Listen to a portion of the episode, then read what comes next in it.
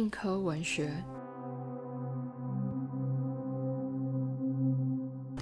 呃，读者朋友，大家好，我是硬科文学的编辑建瑜。我们今天非常开心能够邀请到简真老师来为我们讲《十种寂寞的幕后秘辛》。老师，你知道我们一月二十二号上市吗？当天书就再版了吗？呃，我听说了，然后非常惊讶，不知道这是什么样一种状况啊？是寂寞的人太多了，还是我的读者怕我寂寞，所以用用购买书来表示对我的支持？不管是哪一种，都是让我很开心的事情。嗯，对，我们封面有一只猫头鹰嘛，应该是这只猫头鹰去叼读者回来。对，那老师，我想要请教，就是说，你为什么会想要写寂寞这个主题呢？OK，首先会叫十种寂寞是被两个男人害的。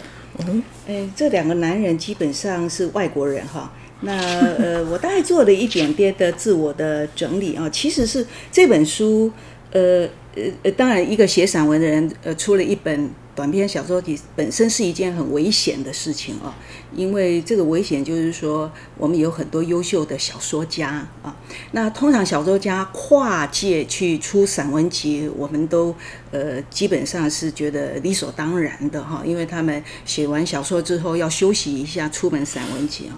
可是一个写散文的人，居然跨界去出一个短篇小说，这就侵犯到领土的完整性了。有所以我这么严重呃呃，我不知道会不会这么严重，我必须要往下观察啊。但是对我来讲，就是写作三十多年来去出这样的一本短篇小说集，确实也是也是特殊的哈。那其实这本书啊、这些呃这些呃故事呢，在我心里已经盘旋很久了。那我一直不知道要不要把它写出来，要不要呃结集出书哈。那在盘旋我的脑海当中的时候呢，我其实是呃抓到了一种感觉，那种感觉其实是跟我们人生当中、我们生命当中，呃都难以去回避的一种感觉是相连接的，就是一种孤独的感觉啊。所以我最原始其实是这本书的书名是要扣住孤独的，嗯，可是后来我看到一本叫做这个呃，就是呃过于喧嚣的孤独，这是一个捷克小说家的，叫胡米尔·赫拉巴尔的。那我就觉得这个书名太好了，但是我觉得这个人为什么那么讨厌，把我想要的书名哈、拿走了。因此我就在想，还有什么东西可以放在孤独的上面呢？呃，一直在盘旋当中的时候，你知道我出了老师的十二样见面礼，我喜欢数字，我就在想，也许十种孤独、十二种孤独、十三种孤独。没想到我又看到一本书叫《十一种孤独》，这是美国的一个小说家叫理查叶茨。我会觉得这个男人为什么这么讨厌啊？又抢了书哎，名，又抢了书名。那你知道写作人有一种洁癖，我不能够允许我的作品里面居然有别人的影子，尤其是用了别人的东西，这是绝对不可能在我的书里面出现的。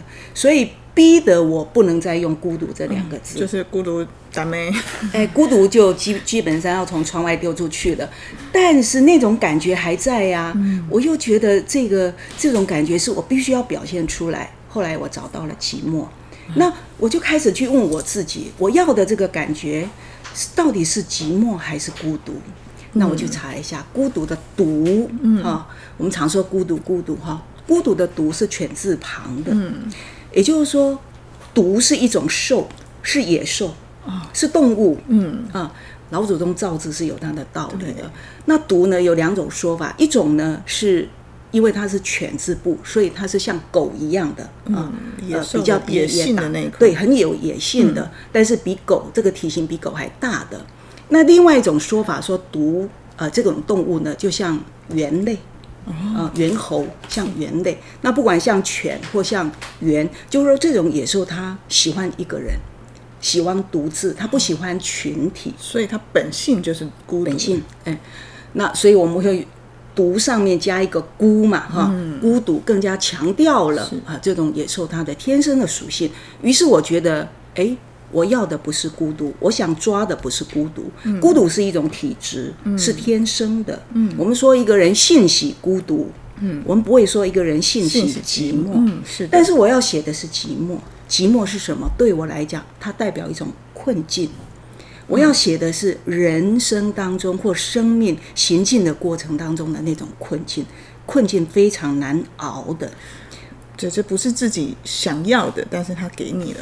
你可以愉悦的、快乐的孤独着，但是我们没有办法快乐地寂寞着。是，所以。为什么变成十种寂寞？本来是十二种寂寞，我一直写在我的手机背后，因为我有个坏习惯，所以有两篇还没写嘛。不是，我有个坏习惯，就是我当我要在构呃构思一本新书，在撰写期间的时候呢，我会把我想到的那个书名啊，写一个小条子，那贴在我手机的后面啊。本来。我贴了一整年都是十二种寂寞，就是十二种见面礼，再加十二种。后来我觉得说不行，用十二，因为十二种见面礼已经用过了，人家会觉得你为什么一直要用十二？你太执着于十二了哈。于是呢，我要不就是往上添，嗯，十四种寂寞，要不就往下减十种寂寞。那以我的体力来讲，我还是往下减，所以变成十种寂寞。哦，所以当然十也是一种圆满呢。对，老师，我刚想到那个你这样子天干地支就圆满的，就是十二样见面礼是十二天那地支嘛，它那个天干就是寂寞，那你整个就天人完美，就是谢谢谢你的一个诠释，虽然这个诠释的有点勉强，但是还是让我很开心的。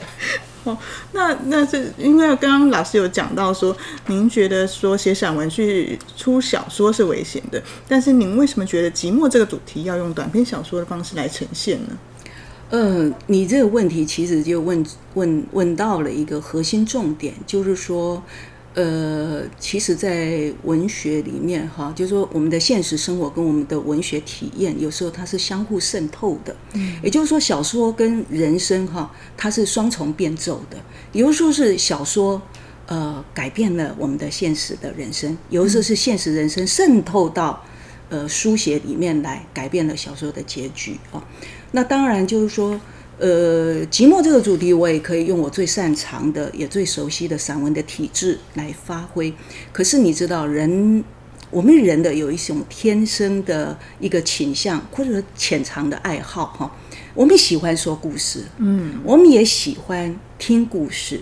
所有的八卦，如果是用散文的方式或诗的方式来表现，没有人要看，嗯。八卦之所以有尤尤其是我们虽然在口说哈，即便是一个不起眼的八卦，用口说的方式，当人事物实地出现的时候，哎，那个立体感就出现了，我们就进入到这一个故事里面了。对，所以人都是天生喜欢听故事跟说故事的，而这些人生的困境啊，我呃呃，他是呃老少男女都有的，嗯。啊。它是跟人跟事产生关联的。那散文的体制，散文的书写，哈，呃，基本上比较没有办法把人物跟故事立体起来。是，所以走到一个地步，我觉得我必须要借用小说的形式。嗯，对我我在读的时候就会觉得说，啊，完全能够体会为什么是小说，因为。寂寞是无法分析或是用理性去解构的，然后，但是我们只能透过他人的故事去感受它。所以那时候我在读的时候，就会觉得很像是老师嗯那种情绪先行的感觉。就是我在读，我已经让我的眼泪在操场跑三圈了之后，再回头来看，在读字里面的情节，就是老师在描述这些东西的时候非常厉害。那就是想问老师说，这些寂寞的灵感来源也是自身经验吗？例如像阿金会想到童年，尤其我想到老师月亮照眠床这样子的，嗯，然后还有呃落水三千那一篇，当然会想到那个我为你洒下月光，对对，那就会觉得说，哎，这里面很多故事可能是被老师重新精炼过，然后变成一个新的东西，而且这个东西可能呃会很奇怪的又给我一种力道，在看的时候是。被那个情节震撼，但是会哭会难过，可是看完很爽，就是很舒畅，就是有一个这样的效果。我常常觉得哈，我们念一首好诗，在诗歌里面、诗集里面给我们的是一种呃瞬间的赞叹，或者是悲叹，或者是咏叹。在散文当中，它给我们的最高的阅读的享受，哈，就是顿悟。嗯，我们在读一篇散文或一本散文的时候，读到最后，你好像开悟了一样，这是最高的一个阅读境界。那在小说，我认为，我个人认为，最高的阅读境界是救赎，带来救赎。嗯，这是小说才做得到的。嗯啊，那散文是顿悟的，嗯，诗歌是刹那间、瞬间的救赎了。嗯。瞬间的一种赞叹，那是诗歌做得到。所以不同的呃文学体制，它带来不同的一种力量。嗯，那确实是有一些我们人生的感受或生命里程的内里的一些体验，是必须借助呃不同的呃最最适合的一个文体来展现啊。那对我来讲哈，其实讲这一本书。呃，回到我自己现实的经历来讲，呃其实也是应该讲说，呃，心事重重了啊，也可以讲心事重重了哈。二零一九年我出了《陪我散步吧》之后哈，我心里一直想说，哎呀，我快六十岁了，我应该给我自己一个礼物哈。我就在设想我要写一本书，这本书默默的，好像当成自己送给自己的礼物一样的哦。六十岁毕竟不容易，你要知道，我年轻的时候觉得一个人如果活过五十岁是很丢脸的一件事情哈。开始变老了，为什么还要在这个世界上晃来晃去？结果后来写了《银山寺》啊，结果呢，等到我开始逼近五十的时候，我就觉得五十岁好像就离开这个世界太早了。嗯，你就会自动的去延长，然后一个人到六十的时候，你会觉得说，其实六十也还好，哎，呃，到七十的时候，你会觉得人生七十才开始，真的是讲的太好了啊！所以人的对于生命的存续的欲望，那是无穷无尽的。那可是我必须讲，虽然我动了念头，希望送给自己一本六十岁的生日礼物啊，写一本书。但是你要知道，我周围哈的老人家通通是高龄的，尤其目前在我身边还有一个逼近一百岁的。那我看到他的用一百岁的一个存续的方式，哈，生活品质的方式，老实讲，我一点庆生的欲望都没有，嗯，完全没有。而且我开始因为这个老人家的一个。一个我在旁边的一个一个一个随每天的看到了他的生活的品质的情况呢，我自动缩减了我对于年龄的 那个欲望哈。呃，现在已经缩到七十 岁了哈。但不管怎么样，就会有再延长一啊，不晓得。但是不管怎么样，有一个很重要的一个现实的背景，就是说，在我酝酿这本书的期间。那个短短的一年半的期间，我三次进了手术室，哦，去整顿自己的身体。虽然不是生死关头，但是身体需要整治的时候，即便是小毛病也痛得你不舒服。对，度日如年哦。还有在这短短的酝酿的期间，我跟一个朋友绝交了啊。这个是多年的朋友，可以一因为一件很小很细微的事情而绝交了。可是有两个很近身的。很近身的朋友跟亲人，他们离开了啊，一个四十四岁，一个五十四岁啊。那在这样的这一年半当中，酝酿跟写作的期间，我的身心经历的这些事情，我发觉这好像是上天给我的、赐给我的一个最好的一个写作的状态。我的心境、我的心情、我的体验。我所遭受到的现实上的种种的一个困难，恰恰好就是写寂寞这种人生困境最好最好的时光了。哇，真是就是觉得老师这是生命提炼出来的文字，所以我在看的时候，其实最感动的地方是老师里面的人物，他们彼此比就就算他们在难堪痛苦的时候，他们都还能看得到别人的苦难。哎，对对对，你讲的是重点。因为我后来发觉，就是说，在小说里面哈，真的到最后看到可以看到这个创作者哈，呃，当然这个是我这样子讲就有点自己不谦虚了啊，但确实如此。如果客观的来讲，从小说当中，你从这些人物以及故事哈，你可以看到这个写作者他最软的那个部分，心最软的部分啊。其实，嗯。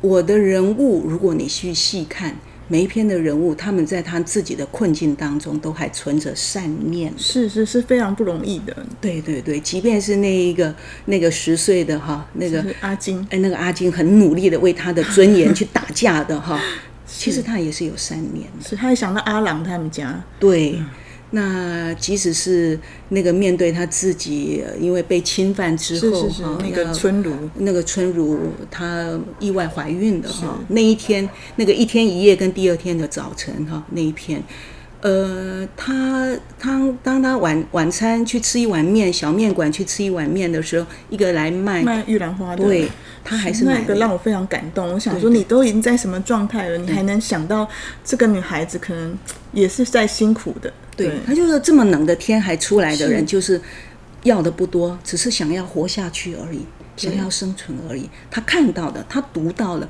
那一个卖花的小女孩，她就是想要活下去而已。然后也因为她的善念，善念本身回馈到自己身上，所以他会说：“我也要活下去。嗯，明天太阳下山的时候，我也要翻过这一页。”所以，当我们善念给给予施予对方善念的时候，其实那个回南，就说那个力量的回、回归到我们自身的力量是更强的。对，而且都是冥冥之中，所有人都互相是有关系的。对对对，这也就是我为什么到后来在本来他们是各自的故事，是可是，在各自的故事当中的时候，我又想，人生是如此吗？我们仅仅只是呃蜷缩在，或者是陷溺在自己的寂寞里、自己的困境里，而别人完全无法察觉我们，也不能聆听我们，甚至是也无法支援我们吗？人生是如此吗？呃，我起了一个问号。嗯但是在这个问号当中，其实是一，我想那是一个散文散文作家的呃先天的已经培养出来的某一块最心软的那个部分就发挥作用了。我觉得不尽然是如此。如果人生当中每一个人都是这样孤单寂寞至至至死啊，甚至是自己呃困在自己的困境当中走不出来，而没有外援的话，那这个人生哪值得我们活啊？嗯，不值得活的。对啊，旁边的人都如此讨厌的话，你这很很难活下去。所以为什么后来我设计了，让他们每一个人跟人之间其实是他们是有关联的，只是那个关联可能你自己没有察觉到。嗯，他可能只是可能跟他买个花，对，然后可能是你今天可能他是你的房东，然后去去帮他收个信。对，没错。所以，所以从这个角从这个角度看的话，这十篇当中，他们其实是有一条隐形的线在贯穿的。嗯，而我要我要说明的就是说，一个作者要说明的这一条隐形的线，其实就是我对待生命的或我看待人生的态度跟方式。即使即便是我们困在自己的困境里的时候，都要相信，都要相信。就是即便在困境里面的时候，可能都有一个只猫头鹰飞来旁边，只是我没看到。对，只是你当时对，只是你当当时不知道而已。而我要讲的就是说，要相信，你虽然现在困在你的困境里面，你会出来的。哇这是所以这是寂寞十种寂寞，其实也是十种寂寞的药方。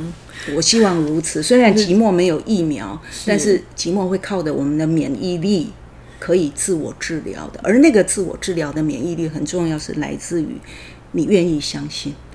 好，老师就是我跟你说，我看的时候觉得那个疗愈力最强最大的，其实三温暖的那一片，没错，就是洗完那一场澡啊，就觉得呃 我好像全身筋骨也被他按摩按按透了。对对，我写那一篇的时候，因为你提到三温暖啊，我就想说到，就我刚刚讲说小说跟人生相互的渗透，那是双重的变奏。其实我在写三温暖那一篇，大概是去年的八月份的时候，我写到三分之二左右，要给他一个结局了。嗯，要进入到结局。我原来设想的结局其实不是不是现在的结局，是比较悲凉的。但是那个时候有一件事情，那件事情是我刚刚提到，去年我走了两个身边亲近的人，其中第二位是我很熟很熟的朋友，挚友了。嗯，那我知道他的身体有一些状况，是而且我知道她的身体的状况跟我小说写的这个女主角，嗯是一样的身体的状况。嗯我写到三分之二要开始写结局的时候，我那个时候不知道是什么样子的一种心情，我发了简讯给她哦，在赖上，我劝她要去看医生。嗯，那个时候其实我事后想，对我来讲，我已经把我的小说人物跟我现实当中的好朋友，嗯，我已经在叠了，我已经在重叠了，重叠。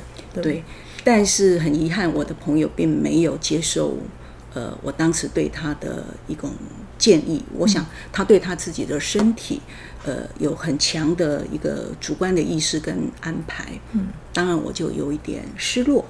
啊，因为我的直觉告诉我，如果他不积极的去处理这个问题的话，情况会嗯会往不好的方向发展的。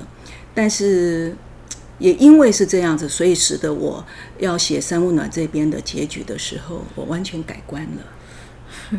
我不忍心，我不忍心让我的小说人物那么辛苦的过了呃他的大半生的小说人物，然后到最后他。必须要从困境走到绝境，我不忍心。那也许那是一个自我的治疗，嗯因为我透过这样的一个小说结局的一种改变，也许我心里当中是透过这种改变，我希望祝福我的朋友，我希望我现实当中的朋友，他的身体会因为我笔下的这一个结局的改变，好像我也改变他一样。我希望如此，但是很遗憾的是。我可以改变我的小说人物的结局，但是我没有办法改变这个那么要好的朋友他的身体的发展。最后他在十月份走了。所以这个三温暖这样子读起来的话，那他也他除了是用那个那个温泉的水去疗愈自己的话，其实他也是一个充满铭记跟挂念的一种书写。就是你在在看的时候。如果它有多层多一层这样的意义的话，那真的很看起来很不同。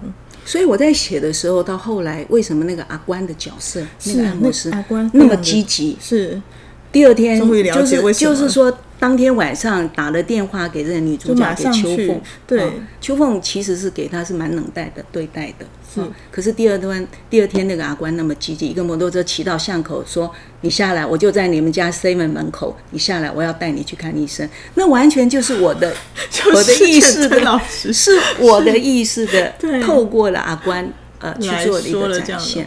然后呢，等到我的朋友过世之后，我回想起了。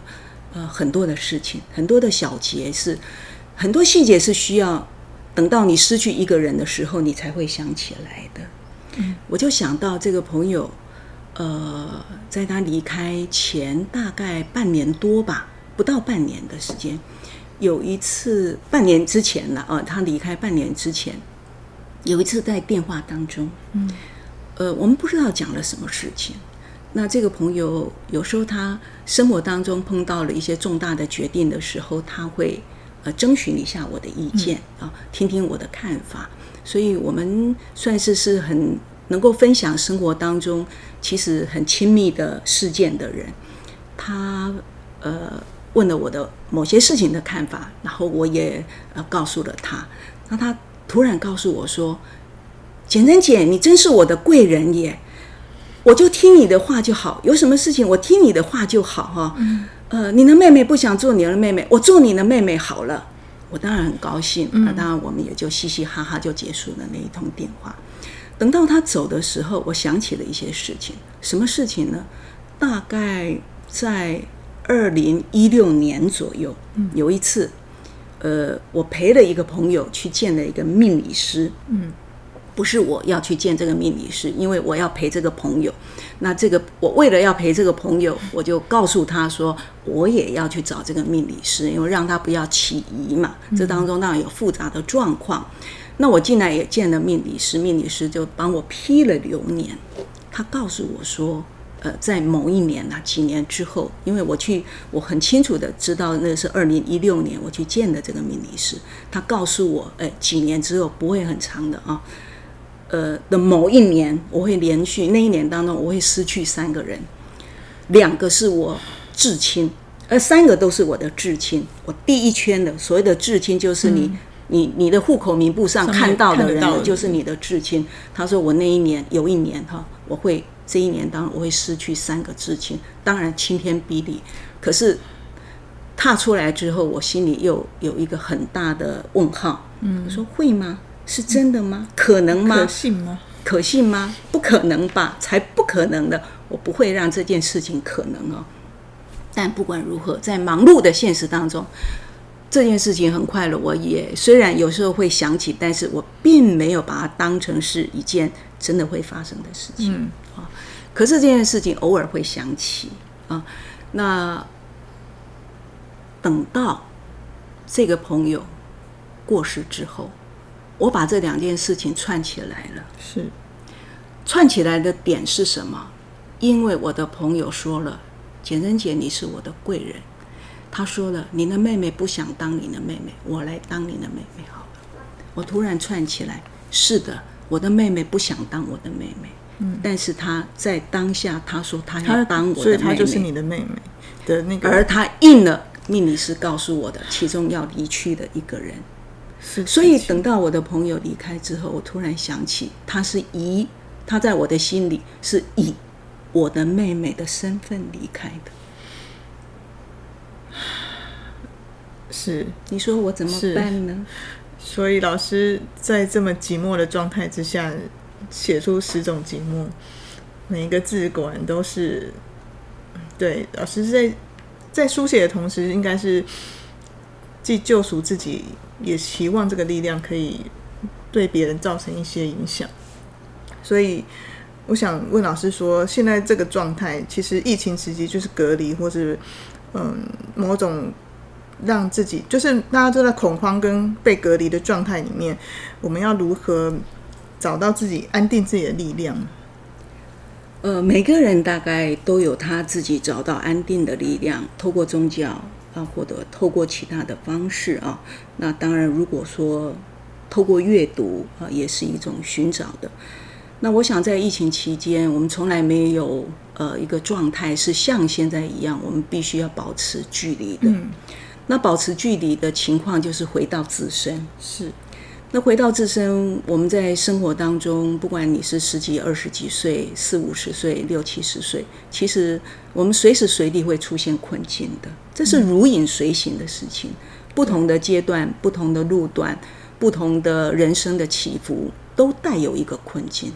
那也许在这样特殊的年代、疫情的年代，它恰恰好是我们返回自身，去跟自己的困境。面对面的时候，那也因为面对了自己的困境，你才知道你是不是长得健壮了，你的力量是不是比五年前、十年前健壮的，你的心智是不是比之前更加的一个崇高了，或者更加的呃充满了能量了啊？那也许从面对困境当中，我们把自己释放出来，这。是在这样的疫情的年代当中，说不定也是给自己的另外一个礼物吧。嗯，就是我们从安定自己，从重新回到阅读，或是重新回到自己的世界的时候，反而能够重新检视一些过去的生命经验。对，然后错过或是透过十种寂寞这样子的一个故事，也许我们都从中看到一些自己的影子吧。是的，这也就是为什么最后一篇那个《寂寞公寓的幸福记事》的最后一篇《桑树上的月亮》。嗯，哦，他回到了他其实《桑树上的月亮》那个主角就是阿金嘛，对，他长大了，是长大了，回过头去看，他问那个阿福小时候那场架打的这样子，到底是为什么你死我活的哈？他问阿福。说你为什么会走入砂石界呢？阿福跟他讲：“哎，你啊，你盖销呀？哎，我什么时候盖销的？”他说：“小时候打架，你把我压在地上假刷 啊，我觉得那个沙子蛮好吃的哈。”啊，那当然，阿金会觉得哈哈大笑，两个人哈哈大笑。阿金问他：“啊，我们为什么打架？”阿福那句话说：“哪在假霸修赢啊？”是啊。所以我要讲的就是说，当你在困境里的时候，你觉得你的天跟地就只有这一些。是有一天你出来的时候，就会觉得哎，哦，奇怪呢，为什么要打那一架？当时为什么会做那样子的行为？你会觉得很好笑。嗯，当你感觉好笑的时候，嗯，其实那就是你已经过了。好，非常感谢老师今天带来这么深刻的体验跟分享。然后呃，请读者可以密切注意我们的映科文学脸书，会有呃十种寂寞的摘文，还有老师为我们开的寂寞药方。谢谢，谢谢，谢谢大家。